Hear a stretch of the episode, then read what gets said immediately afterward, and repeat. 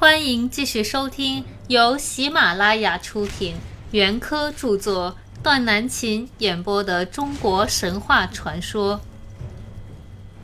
今天我将为大家演播《中国神话传说简明版》第四章的第一节《山海经》的写作时期。现存唯一的。保存古代神话资料最多的著作是《山海经》，全书共分十八卷，原题名为《夏禹和伯益》，实际上却是无名氏的作品，而且不是一时一人所作。根据我的初步考察。此书大概是战国初期到汉代初期的楚国或楚地人所作，内容大致可以分为三个部分。第一部分，《大荒经》四篇和《海内经》一篇，此五篇成书最早，约在战国初期到中期所作。第二部分。五藏山经五篇和海外经四篇，此九篇成书稍后，约在战国中期以后作。第三部分，另外的海内经四篇，这一部分则成书最迟，约在汉代初期。三个部分的分法是采取蒙文通先生。在《中华文史论丛》第一集上发表的《略论山海经》的写作时代及其产生地域一文的说法，我认为这种区分很有见地。他人一般把五藏山经算是一个部分，把海内、海外各经及大荒经以下五篇。又算是一个部分。前者简称山经，后者称为海经。这种划分也未尝不可，但这只是从形式上的划分，没有从内容实质做深入研究。而蒙先生却首先提出。海外经四篇所在之地，皆在五藏山经所记之地的四周，其山海国物又多与海内、大荒重复，而独不与五藏山经重复。可知海外经与五藏山经应是一个著作的两个部分。蒙先生可谓是巨眼着实。他所论的《海内经》四篇是一个部分，《大荒经》以下五篇又是一个部分，我也很赞同。只是论到在这几个部分写作的时代和产生的地域这一块上，我与蒙先生的看法略有不同。首先是产生的地域这一块。蒙先生认为是古代巴蜀地区的人所作，我却认为是古代楚国或楚地的人所作。关于这一点，我另有专文讨论，可以暂且不论。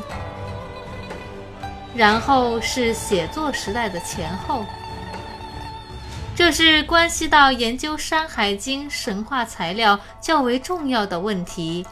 必须大略说说。先说《大荒经》四篇和《海内经》一篇，这五篇依蒙先生所说，是所记神怪最多，应当说是时代最早的部分，或者是文化更落后的地区的材料。这一句，我认为还是对的。可把它说成是写作时代当在周氏东迁以前，却未免推得过早。同理，有些人因为看见“明道藏”等目录，《海内经》第十八下有注云：“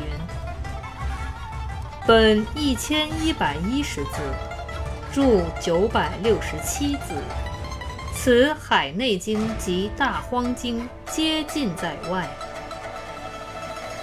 这里的“尽在外”，或者也可写作“意在外”。疑是郭璞的注语，那么就说明刘歆在教书时，这几篇是未收录在《山海经》内的，因而说他是在东汉时代乃至东汉以后的作品，又未免推得太迟了，同样不妥。但我认为。根据这五篇的内容和文章的风格，认为它是战国初期到中期的作品，大概是不会错的。另外，五篇之中的《大荒经》四篇，性质相当于《海外经》四篇。之所以这么说，是因诸篇开始都有“东海之外”“南海之外”。西北海之外，东北海之外等语，明其确属海外。海内经一篇，性质略相当于五藏山经，因此经首称东海之内，然后西海之内、南海之内、北海之内，明其确属海内。此五篇先海外再海内，自成体系，应是一本书的两个部分。又因此五篇都有帝俊的神话，而其他各篇皆无。但是，关于帝俊的神话，都比较零杂无序。海内经一篇尤其显得杂乱。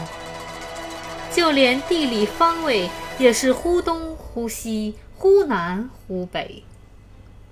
因此，我疑心此《海内经》原本也应是四篇，只是后面因为意在外的缘故，散失了大部分。到郭璞著《山海经》时，才收拾残篇断简，汇成一篇。附在《大荒经》的后面，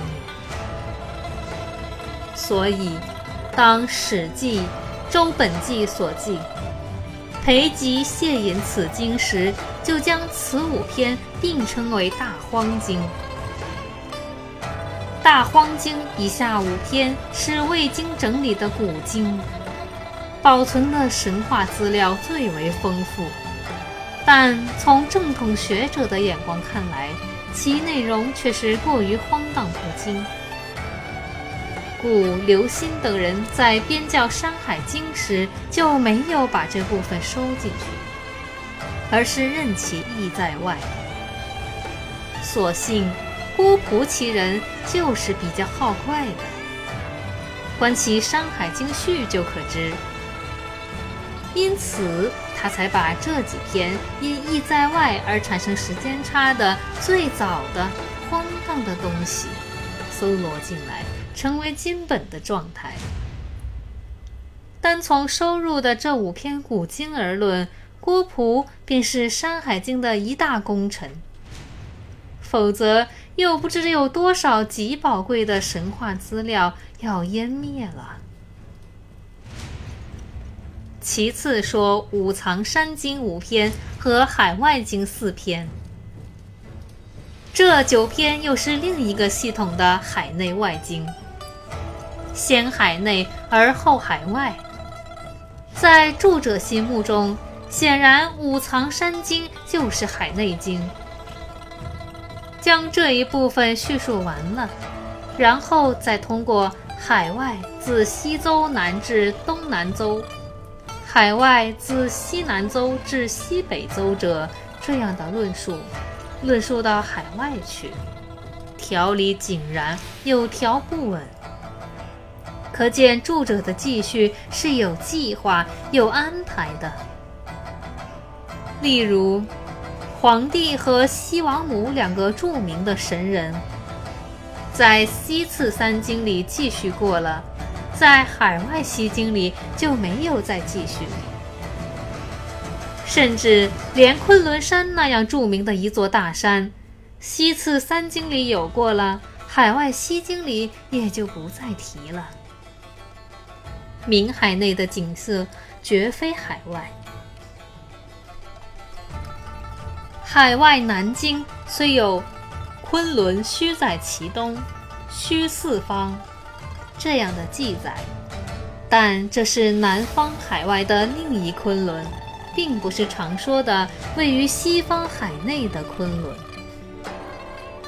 毕沅的注已指出：“此东海方丈山也。”尔雅云：“三城为昆仑丘，是昆仑者，高山皆得名之。此昆仑虽不一定是东海的方丈山，但毕沅所引尔雅的话却是对的。这是山经与海外经原是一部著作的一证。其次，海外经后面。”有建成元年四月丙戊这样一行较劲款式，而《海内经》后面也有这样一行较劲款式。此处所说的《海内经》，非前文所叙附在《大荒经》后面的《海内经》。在这两经之上的较劲款式一字不差，这就使人感到奇怪。若说是每教完一部分，必须有一行较劲款时，为什么五藏山经的后面又没有呢？现在明白了，山经和海外经原是一部著作的两个部分，而海内经则是模拟海外经的汉初楚人的另一著作。刘歆把这部书取来。何为一书？故于一书教完后，标以较劲款识。而荒经以下五篇是刘歆教书以后加进去的，因而没有这种款式。这也可以作为山经与海外经原是一书的遗证。关于这一部分写作的时代，蒙先生。排定为靠近梁惠王十年，即公元前三六零年，也就是说，在战国中期，大致是不错的。从山经所在的产铁之山，竟多达三十七处；再从所记的各种疾病的名目，以及预防、疗治各种的药物单方。这里好些是属于神话幻想类的怪鸟、怪兽、怪鱼来看，这应是一个铁器使用比较普遍、医药卫生事业也比较发达的战国中期以后才可能有的现象。海外经既有不死名，以不死一词为言。也应是战国时代仙话侵入神话范围所造成的现象。最后，我们再来说一说《海内经》四篇。这四篇的后面单独有一行刘歆等较劲款识，说明其原先自为一书。原因已如上述。